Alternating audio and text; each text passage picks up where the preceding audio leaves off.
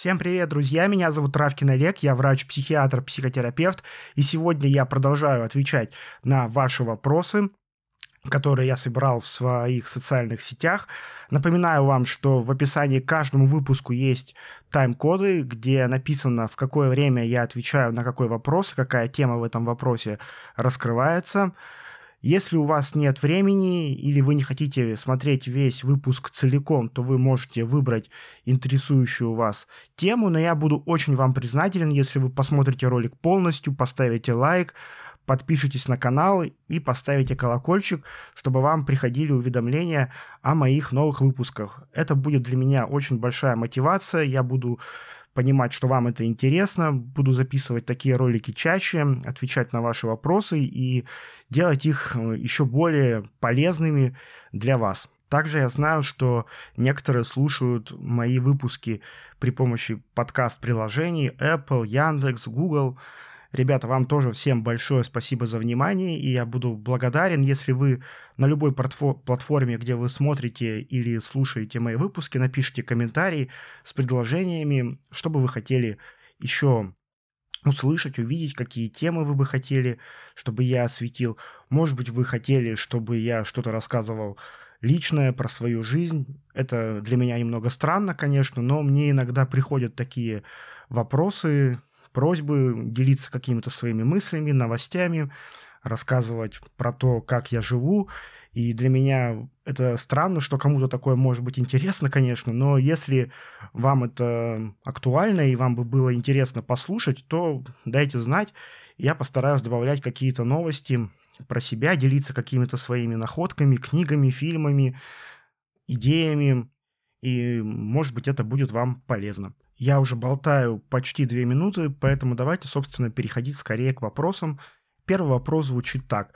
Антидепрессанты – это костыль или помощь нервной системе? Антидепрессанты – это, конечно, помощь нервной системе, и сравнивать антидепрессанты с костылями – это все-таки, на мой взгляд, не совсем корректно, э, потому что антидепрессанты действительно меняют в лучшую сторону биохимию головного мозга и нервной системы. Потому что все-таки любые психические расстройства, при которых назначают антидепрессанты, да и не только психические расстройства, они так или иначе связаны с нарушением обмена нейромедиаторов, а это может повести э, за собой определенные структурные изменения как и в коре головного мозга, так и в гиппокампе, это тоже часть головного мозга, и в других структурах. И, в общем-то, даже есть данные, что чем дольше человек находится в депрессии, тем выраженнее становятся эти структурные изменения, что влияет на когнитивные способности человека, то есть снижает память, внимание, замедляет мышление и влияет на концентрацию и на другие э, функции, которые раньше у человека работали хорошо.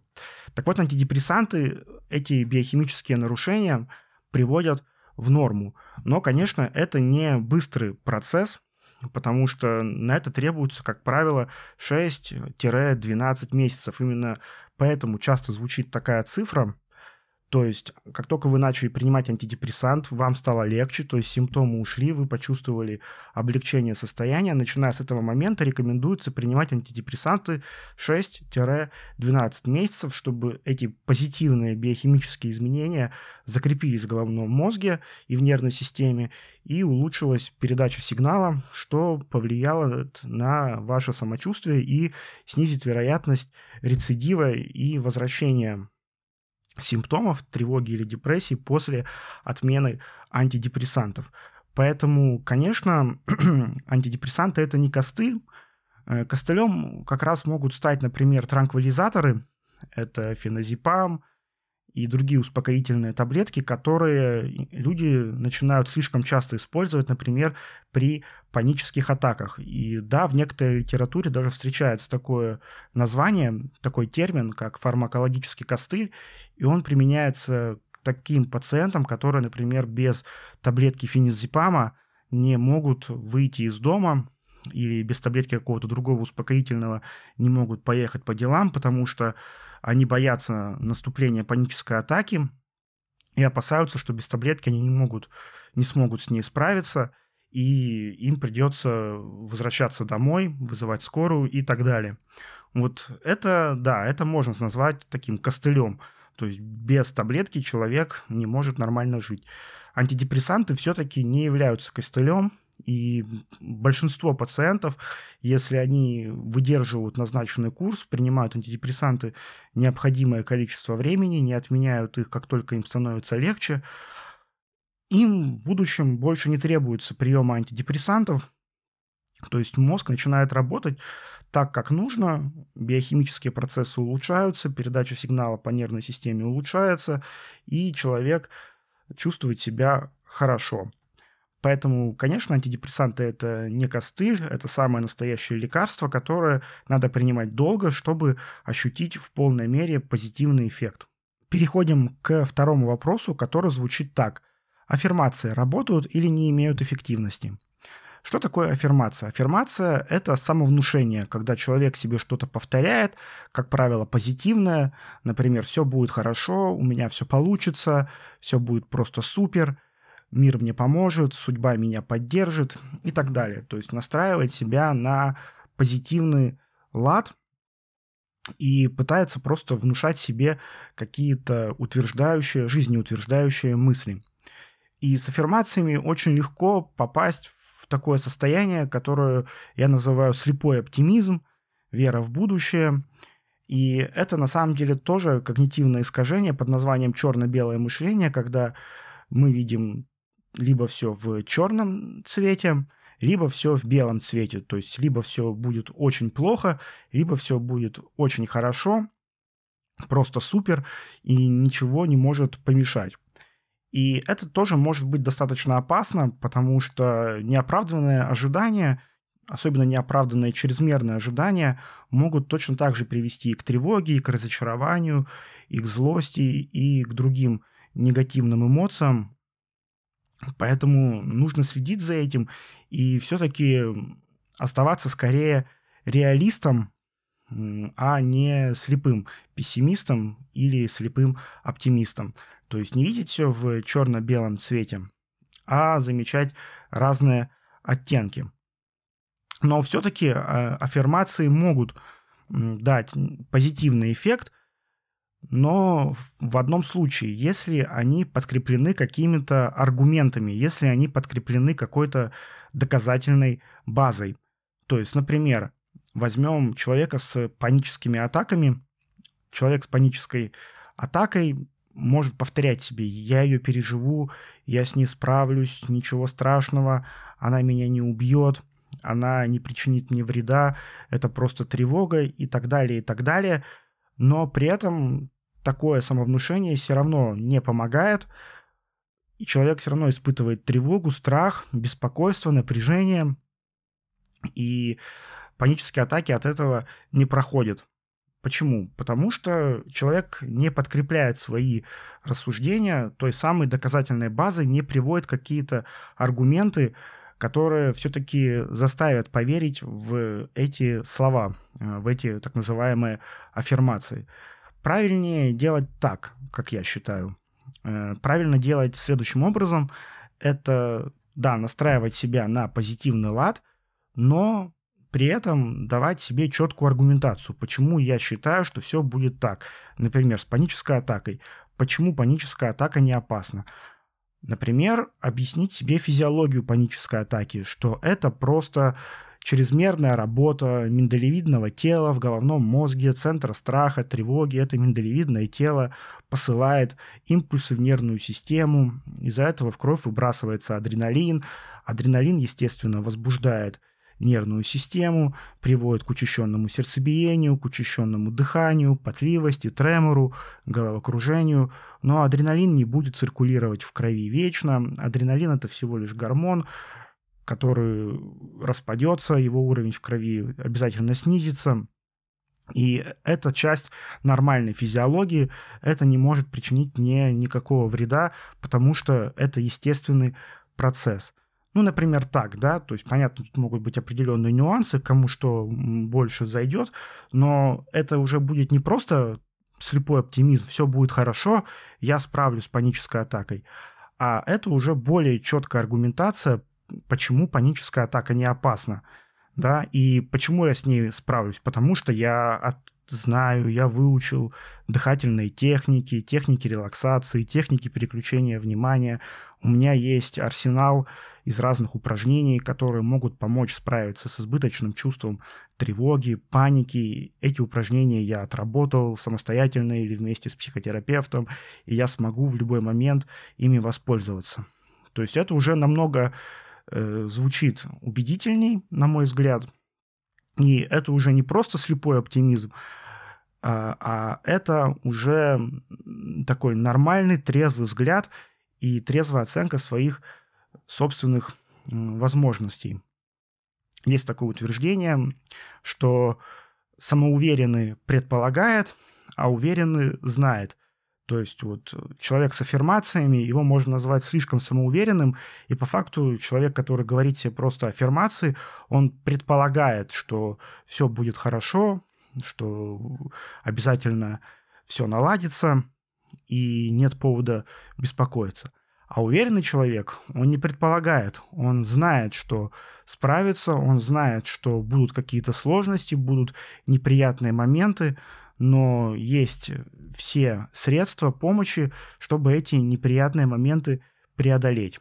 И это может быть очень важно, и это как раз такой реалистичный, трезвый взгляд на жизнь. Следующий вопрос звучит так. Здравствуйте, скажите, пожалуйста, магний и витамин D хороши для психики? Конечно, они хороши, но не просто для психики, а для всего организма в целом. Потому что психика – это не что-то абстрактное, психика – это равно головной мозг, состояние головного мозга, а головной мозг это такой же орган, как и все остальные, и для хорошей работы ему необходимы микроэлементы, питательные вещества и другие важные очень структуры. Поэтому, да, витамин D и магний, если наблюдается дефицит этих веществ, то это может дать симптомы, которые схожи с различными психическими расстройствами. Не могу сказать, что прям дефицит этих э, элементов напрямую связан там с депрессией или с э, тревожным расстройством, но то, что человек чувствует, когда находится в дефиците магния или витамина D, очень просто можно перепутать э, с какими-то психоэмоциональными нарушениями. Критическое снижение витамина D или магния в настоящее время встречается не так часто. Чаще встречается дефицит, например, витамина D, особенно у жителей северных регионов или у людей, которые живут в тех местах, где мало солнечного света и мало солнечных дней. В, таким, в таких случаях у них часто можно обнаружить снижение витамина D, и это может влиять на повышенную утомляемость, на слабость и давать какие-то астенические симптомы, которые человек может замечать, но при этом они не нарушают работоспособность и жизнеспособность человека, но влияют на качество этой жизни. Поэтому в клинических рекомендациях есть э, такой пункт, где рекомендуют профилактический прием витамина D для лиц от 18 до 50 лет. Это 600-800 международных единиц в сутки. Есть еще другие значения для детей и для лиц пожилого возраста. Дефицит магния встречается реже, потому что магний есть в еде. Это орехи, бобы, греча, ячмень, горький шоколад. Если человек кушает эти продукты, то дефицита магния в организме не наблюдается, однако могут быть различные соматические или другие состояния, которые влияют на усвоение магния, или человек может находиться на жесткой диете и ограничивать себя в этих продуктах, тогда тоже магния будет не хватать. Э, Еще также человек может иметь какие-то заболевания ЖКТ или при алкоголизме, или когда есть повышенные физические нагрузки, или человек э, принимает какие-то препараты, например, диуретики, которые ускоряют выведение магния из организма. В этих случаях тоже может наблюдаться дефицит. Дефицит магния ощущается гораздо острее, чем дефицит витамина D. Дефицит магния можно определить по раздражительности, повышенной возбудимости, агрессивности, головных болях, слабости, нарушениях сна, бессоннице. Но эти симптомы, они не специфичны, и эти симптомы, они могут наблюдаться и при других заболеваниях, которые важно исключать, и это может сделать только доктор. Также неинформативно сдавать анализ на магний, то есть, например, анализ на витамин D можно сдать и увидеть, сколько его находится в организме. А если сдать кровь на магний, то этот анализ будет неинформативен, потому что большая часть магния находится в костях, потом в мышцах, а в крови находится меньше 1% от всего магния организма. Поэтому цифра, которая будет показана на анализе крови на магний, она неинформативная, и на нее ориентироваться нельзя. Поэтому дефицит магния в организме может заподозрить только врач, сопоставив анамнез, исключив какие-то факторы риска, собрав все симптомы, которые есть у человека, все жалобы. То есть увидев картину целиком и все внимательно, тщательно проанализировав, врач может прийти к заключению, что да, похоже, тут э, есть дефицит магния и прописать прием магния в таблетках. Самостоятельный прием магния для профилактики или потому что знакомые или соседи порекомендовали, не, не нужно этого делать, потому что избыток магния тоже ничем хорошим не заканчивается. Переходим к следующему вопросу. Он звучит так – Страх большого скопления народа, головокружение, тахикардия. Нужна ли когнитивно-поведенческая психотерапия? Мой ответ – да, однозначно нужна. Страх большого скопления народа, часто это называется агорафобия, страх открытых пространств, мест с большим скоплением людей. Это торговые центры, места общественного транспорта, метро, автобусы, магазины крупные. И у некоторых людей, как правило, эти люди страдают паническими атаками, в этих местах могут, собственно, эти панические атаки и случаться. И головокружение, тахикардия – это одни из самых частых симптомов, которые предъявляют люди с паническим расстройством и агорафобией. Здесь, конечно, все зависит от э, степени тяжести и от того, сколько длится уже это расстройство. В каких-то случаях нам необходимо подключать медикаментозную терапию, потому что бывают случаи, когда человек там уже несколько лет э, страдает от панических атак и уже сформировал избегающее поведение, то есть не ходит в эти места, и тогда, да, в этом случае нам нужны таблетки, нужны медикаменты, антидепрессанты, чтобы немножко успокоить нервную систему, успокоить мозг и сделать так, чтобы нервная система не возбуждалась на такие обычные триггеры. Но психотерапия – это обязательный компонент при паническом расстройстве, потому что очень важно освоить техники релаксации, техники медитации, очень важно понять, что такое паническая атака, очень важно разобраться с физиологией и вообще, как это расстройство складывается. У всех это может быть по-разному, есть какая-то индивидуальная история. И вот в ходе психотерапии можно понять, как именно у вас сформировалась эта э, фобия, как именно у вас начались панические атаки. Э, и если мы говорим о преодолении именно страха большого скопления народу, здесь нужна так называемая экспозиционная терапия, то есть человек потихоньку, по чуть-чуть сталкивается с пугающими триггерами, собственно, с местами, где находится много людей, и учится успокаивать себя, заново обучает свой мозг, не бояться этих факторов. Экспозиционная терапия занимает какое-то время. Здесь нужна чаще всего поддержка психотерапевта, потому что вряд ли получится просто взять свой страх напором и ходить, ходить, ходить в эти места. Хотя у кого-то так и получается, в принципе, но это может быть очень тяжело и очень стрессово. Поэтому здесь надо действовать чуть мягче. По сути, экспозиционную психотерапию можно очень условно сравнить с тем, как человек учится плавать. Например, если человек просто сразу бросится в воду на большую глубину, то вряд ли это добавит ему каких-то навыков. Это может, наоборот, еще больше напугать и еще больше человека отдалить от своей конечной цели.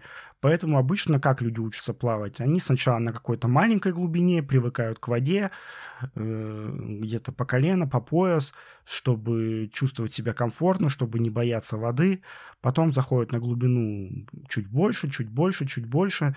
И таким образом постепенно приучают свой организм не бояться воды и обучаются плаванию.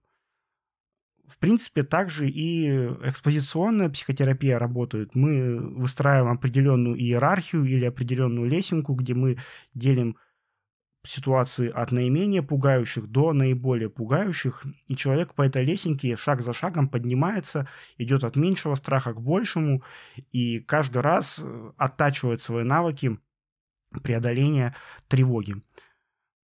Лучше это делать вместе с когнитивно-поведенческим психотерапевтом. На этом я заканчиваю сегодняшний выпуск. Еще раз всем спасибо за просмотры, за лайки, за подписки, за комментарии.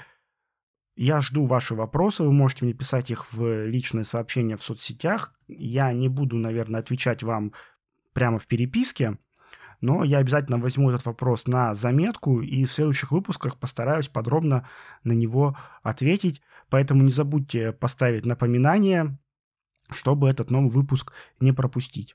С вами был доктор Травкин и до новых встреч.